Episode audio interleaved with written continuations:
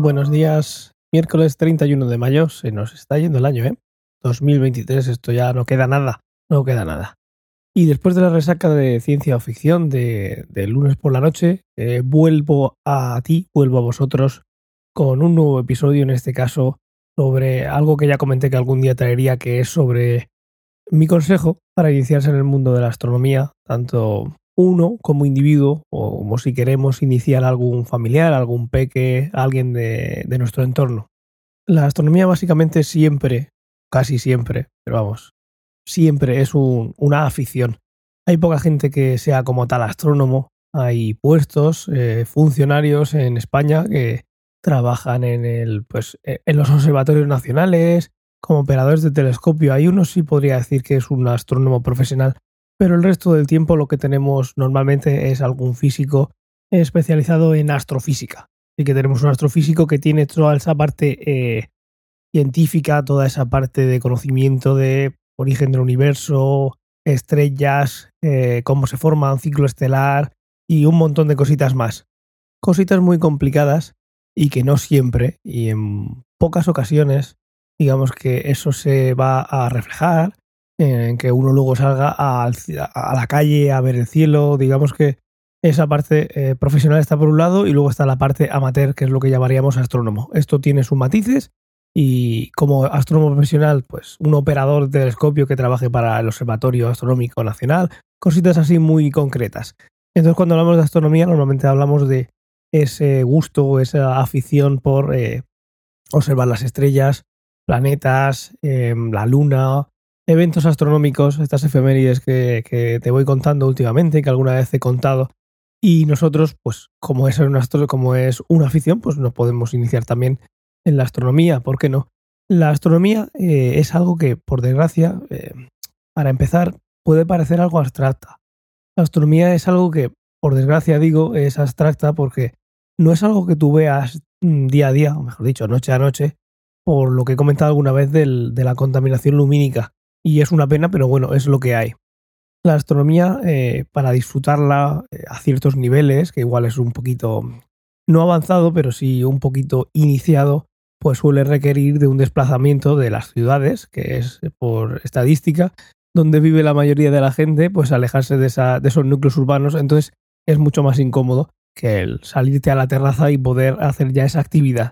Esto es una barrera de entrada que bueno, se puede solventar intentando pues observar y iniciarse en la astronomía pues no directamente con observaciones pues un poco más avanzadas o complejas que pueden frustrar, pues pongamos un ejemplo de alguien que queremos eh, iniciar, que no sea un peque, y lo cogemos un viaje de una hora y media en coche y además de pasar frío, pues está nublado y no se ve nada. Pues bueno, no es la manera de empezar porque puede salir muy bien, pero también es probable que salga, eh, bueno, si no mal, regular. Entonces, mi consejo para iniciarse en la astronomía es empezar desde lo más básico. Esto podemos decir que es, imaginemos, para qué deberían servir las universidades. Pues las unidades deberían servir para tener todo ese conocimiento teórico que te puede permitir ir un poquito más allá del conocimiento establecido. Si tú tienes una formación profesional, pues es muy normal, y no digo que sea eh, el 100%, pero entiéndeme, si hacemos una formación profesional, pues vamos a hacer un oficio y ese oficio puede ocurrirsenos maneras de hacer de nuevo ese oficio, pero lo que es la parte teórica y la parte que detrás necesitamos algo mucho más profundo para llegar a entenderlo y, a no ser que seas un genio, el dar un pasito más allá. Eso es lo que intentan hacer las universidades. Entonces, lo que yo te propongo para empezar en la astronomía es irte a los orígenes. Y no me refiero a irse a cómo se formó el universo y al Big Bang, etcétera, etcétera, sino a lo más básico. A lo más básico me refiero a empezar con una carta eh, de astronomía, con un planisferio celeste muy simple en el que se puedan empezar a ubicar en el cielo las estrellas eh, más brillantes, las más importantes y a qué constelaciones pertenecen. Al final, como digo, al principio es algo muy abstracto, pero una vez que te pones eh, a querer ver un planeta, una nebulosa, un cometa, ha llegado el momento, Cualquier cosita así, lo que tenemos que saber es dónde está en el cielo y el cielo no es algo que miremos y cada día esté de una manera, puede parecer muy inmenso y lo es, pero es algo bastante estático. Entonces, lo primero es lo más básico, hacerse con algún planisferio celeste que se pueden encontrar por internet, Yo diría incluso que nos olvidemos al principio de las aplicaciones móviles, porque es muy fácil que te orienten y una cosa que tenemos que hacer es cuando salimos del coche y estamos en una montaña y vamos con, con nuestra linternita roja para no tropezarnos, cuando miremos al cielo es ver dónde está el norte, dónde está el este, el oeste, puntos cardinales y enseguida saber eh, hacia dónde estamos mirando. Y una vez que sabemos a dónde estamos mirando y que vamos a saber la época del año, pues vamos a saber qué constelaciones hay y si sabemos que Júpiter es muy evidente verlo, pero si queremos ver un planeta que sea más, pues no sé, eh, digo por ejemplo Marte, que no esté en el momento más álgido, pues igual tardas un poquito más en darte cuenta dónde está, por muy rojo que esté, pero tú antes de salir sabías que eh, pues estaba en la constelación de Tauro. Pues ya sabes que eso es lo que tienes que buscar y enseguida vas un poquito a desmitificar, si es que se puede decir así, lo apabullante que puede ser mirar hacia el cielo y encontrar algo, porque no lo es, no lo es. Y eh, lo siguiente sería, ah, cuando hemos avanzado ya un poquito, es intentar ver algo más, algo que no podamos ver con los ojos. Pero en este punto, que puede ser bastante temprano en nuestra iniciación, no recomendaría ni recomiendo un telescopio. Lo primero importante es hacerse con unos buenos prismáticos, que no tienen por qué ser caros, pero los prismáticos al tener una apertura más grande que nuestro ojo, pues vamos a conseguir ver estrellas y objetos más tenues de lo que nuestro ojo puede ver y vamos a poder ver la luna de una manera espectacular, vamos a poder ver incluso lunas en Júpiter, vamos a ir un pelín más allá, pero todavía vamos a estar en un punto en el que los aumentos que nos da unos prismáticos por ejemplo, unos 10 por 50, unos 20 por 50, lo que nos quiere decir esto es que vamos a estar usando 20 aumentos y la boca del, de nuestros binoculares, de los dos telescopios que tenemos delante de cada ojo, van a tener 50 milímetros. Pues unos 10 aumentos, 20 aumentos para empezar,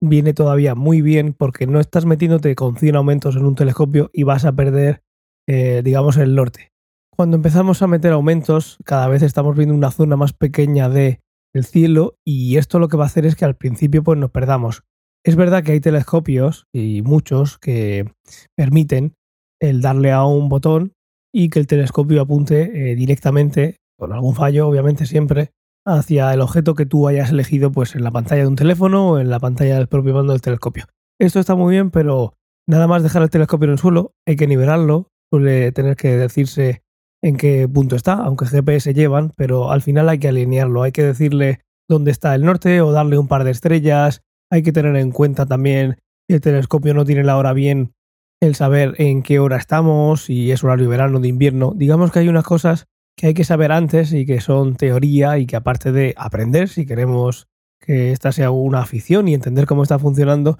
que vamos a necesitar previamente para que ese telescopio funcione y también puede ser frustrante de llegar a un sitio, poner el telescopio y irte sin ver nada habiéndote gastado un montón de dinero en esa función automática.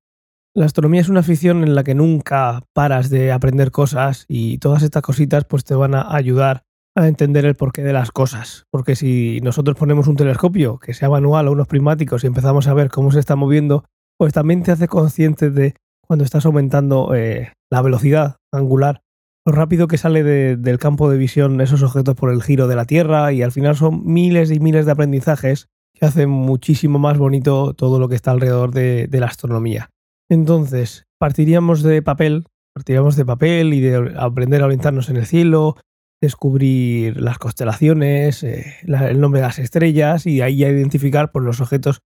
un poquito más interesantes para ver día a día, como pueden ser, bueno, noche a noche, ya me entiendes como pueden ser estrellas dobles, como pueden ser estrellas variables, quizás un poquito más adelante, los planetas y algunos objetos del catálogo Messier, que es un catálogo de, que hizo Charles Messier hace muchos años, que son 110 objetos que se pueden ver con prismáticos. No los 110 se pueden ver de todas partes del mundo, pero bueno, a partir de la zona de las Islas Canarias, por esas latitudes o así, incluso hay algunos días eh, por abril en los que se hace normalmente cada año un, maratón, el maratón Messier, en el que se pueden ver prácticamente todos en una noche. Algo muy, muy curioso, interesante y, recomendable, llegado el momento y la madurez astronómica.